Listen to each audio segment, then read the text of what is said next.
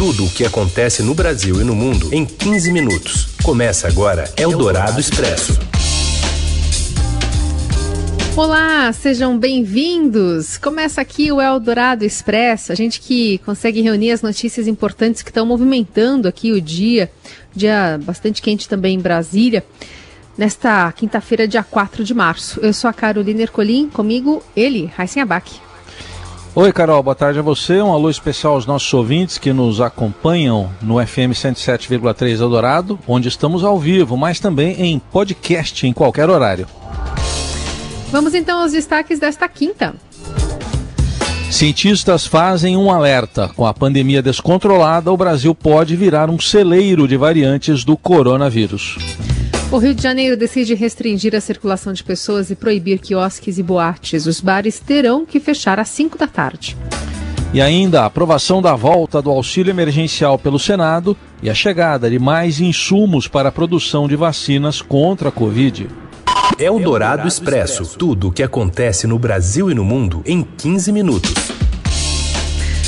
Bom, a gente vai até Brasília porque o Senado aprovou o segundo turno, em segundo turno, a emenda à Constituição, conhecida como PEC emergencial. Quem está acompanhando tudo é o Daniel Vetterman. Tudo bem, Vetterman? Boa tarde. Tudo bem, Carol? Boa tarde. O Senado acabou de aprovar o texto base dessa PEC em segundo turno. Foram 62 votos favoráveis e 14 contrários. Essa proposta libera o novo auxílio emergencial neste ano, mas também deixa alguns gatilhos para a contenção de, de, gastos no futuro. O que os senadores estão discutindo agora é retirar o limite de 44 bilhões para o crédito extraordinário que vai ser destinado para pagar esse benefício. Se esse limite sair do texto da PEC, o governo poderá aumentar o valor do auxílio neste ano, conforme o que já foi apresentado. E há uma divisão no Senado, ainda não há certeza se esse destaque, essa emenda que está sendo colocada, vai ser aprovada ou não. Lembrando que só depois dessa votação é que o texto segue para a Câmara dos Deputados. Foi justamente esse valor que foi incluído ontem na primeira votação, não foi, Vetterman? É, foi incluído no relatório do senador Márcio Bittar, porque o governo do presidente Jair Bolsonaro está programando um auxílio emergencial com parcelas entre 150 reais e 375. A oposição diz que é um valor muito baixo, por exemplo, essa primeira faixa de 150 em relação ao que foi pago no ano passado. E estão usando no plenário esse argumento: não dá para comprar dois botijões de gás. Mas, por outro lado, alguns líderes não querem dar um cheque em branco para o governo gastar fora do teto de gastos, que é um instrumento destinado para o auxílio emergencial. Muito bem, a gente segue acompanhando no Senado com as informações do Vetterman, esse texto que depois vai ainda para aprovação pela Câmara dos Deputados. Valeu, Vetterman, bom trabalho. Um abraço. Eldorado Expresso. A disseminação sem controle do novo coronavírus no Brasil está deixando cientistas nacionais e estrangeiros em alerta sobre o impacto que isso pode ter sobre a pandemia como um todo, em especial no surgimento de novas variantes do vírus. Uma preocupação é que o país se torne uma espécie de celeiro, uma incubadora de mutações, dificultando ainda mais o combate à Covid-19. Quanto mais o vírus circula e se replica dentro dos seres humanos, maior a chance de ele acumular mutações e gerar novas variantes, também resistentes às vacinas, mais letais ou transmissíveis. O Brasil registrou ontem 1.840 mortes por Covid um novo recorde por um período de 24 horas desde o início da pandemia. Apenas nos últimos sete dias, quase 10 mil pessoas morreram após se infectar com o novo coronavírus.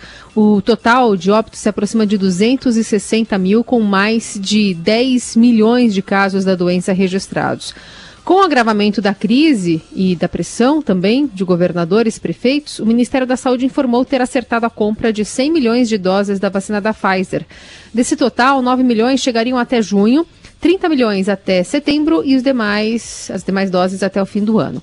Além disso, a pasta disse ter acelerado a negociação com a aquisição de 38 milhões de doses da vacina Janssen. Durante meses, o governo rejeitou ofertas das duas empresas e o presidente Bolsonaro chegou a desdenhar, inclusive, a farmacêutica Pfizer. Enquanto isso, em São Paulo, um lote com 8 mil litros de insumo da vacina Coronavac chegou hoje ao aeroporto de Guarulhos por volta das 7 da manhã. A estimativa do Instituto Butantan é a de produzir 14 milhões de doses a partir da matéria-prima e iniciar a entrega para o governo federal em três semanas. Na tentativa de frear o avanço do novo coronavírus, os governos do Pará e do Ceará decidiram endurecer as medidas de restrição nas capitais dos dois estados. Na região metropolitana de Belém, passaram a valer ontem a proibição de aglomerações com mais de 10 pessoas em espaços públicos e privados. E também haverá toque de recolher noturno, exceto para pessoas com justificativa médica ou profissional. Em Fortaleza, o funcionamento de estabelecimentos não essenciais ficará proibido por 14 dias a partir de amanhã. E o Rio de Janeiro passa a ter medidas mais duras no combate à Covid-19 a partir desta sexta-feira. De lá, fala Márcio Dozan. Olá Carol, olá Heisen, olá a todos. O prefeito do Rio de Janeiro, Eduardo Paes, publicou um decreto nesta quinta-feira no Diário Oficial do município, aumentando as medidas de restrição como tentativa de combater a epidemia do coronavírus. As medidas passam a valer a partir desta sexta-feira, a partir das 17 horas desta sexta-feira e limitam o horário de bares, funcionamento de bares e restaurantes que poderão funcionar somente das 6 às 17 horas. Também altera o horário de funcionamento do comércio, inclusive de shopping centers, e limita a própria circulação de pessoas entre as 23 horas e as 5 da manhã não poderá haver permanência de pessoas nas ruas e praças, somente, enfim, segundo o prefeito, a circulação. As medidas passam a valer a partir das 17 horas desta sexta-feira e vão pelo menos até a próxima quinta, dia 11. Era isso, abraço a todos. Eldorado Expresso. O Ministério Público do Rio de Janeiro determinou o fim do Grupo de Atuação Especializada em Combate à Corrupção, o GAEC. Esse núcleo investigou, entre outros casos, a suspeita de rachadinhas de Flávio Bolsonaro na Assembleia do Rio. Uma resolução assinada pelo Procurador-Geral de Justiça, Luciano Matos, revoga outra, de 2016, que havia criado o GAEC. A decisão publicada no Diário Oficial também determina que os trabalhos migrem para um departamento a ser criado dentro do Grupo de Atuação Especializada e Combate ao Crime Organizado, que é o GAECO. Na prática, a reestruturação interna tira a autonomia do GAEC. E isso porque a estrutura perde status de grupo de atuação especializada com coordenação própria e passa a se submeter a outro grupo. Você ouve Eldorado Expresso. Seguimos com as principais notícias desta quinta-feira. E no pior momento da pandemia no Brasil, técnicos divergem sobre a continuação dos campeonatos de futebol no país. Polêmica com Robson Morelli. Olá, amigos! Hoje eu quero falar do futebol e da Covid, um assunto importante que ganha força nesta semana em que a gente vê os nossos hospitais do Brasil todo em colapsos, com todos ocupação máxima e o número de óbitos eh, vitimados pela Covid aumentando. Ontem nós registramos mais de 1.800 vítimas da Covid. Lisca, técnico do América Mineiro, fez um apelo à CBF pedindo para que o futebol pare, pedindo para que a gente privilegie a vida. Ele disse que está com medo, está apavorado, disse em seu nome próprio, disse que está perdendo amigos, amigos próximos, mas também deve ter falado pelos jogadores do América Mineiro. É, é, o técnico, o técnico expõe todo o seu sentimento em relação ao avanço da Covid no Brasil e a total falta de controle. Cada estado trabalha de um jeito.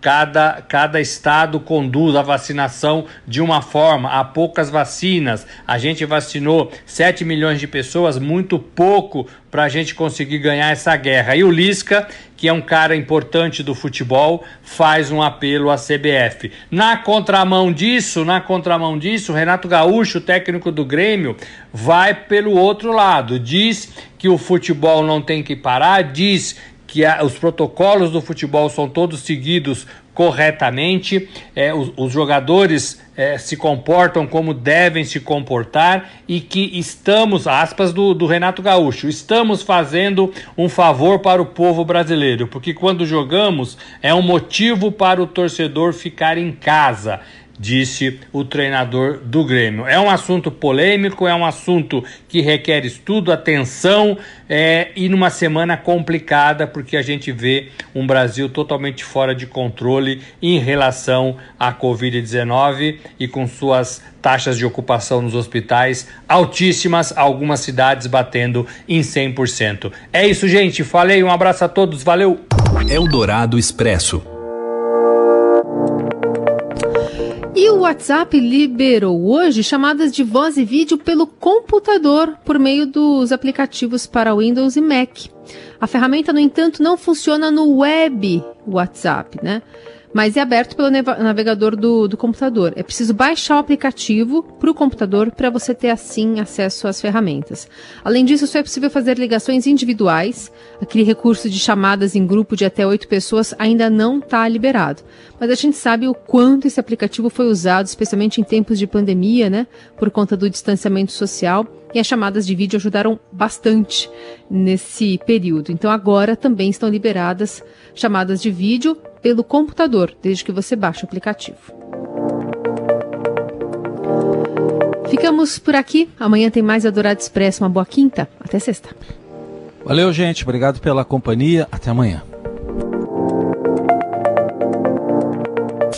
Você ouviu Eldorado Expresso tudo o que acontece no Brasil e no mundo em 15 minutos.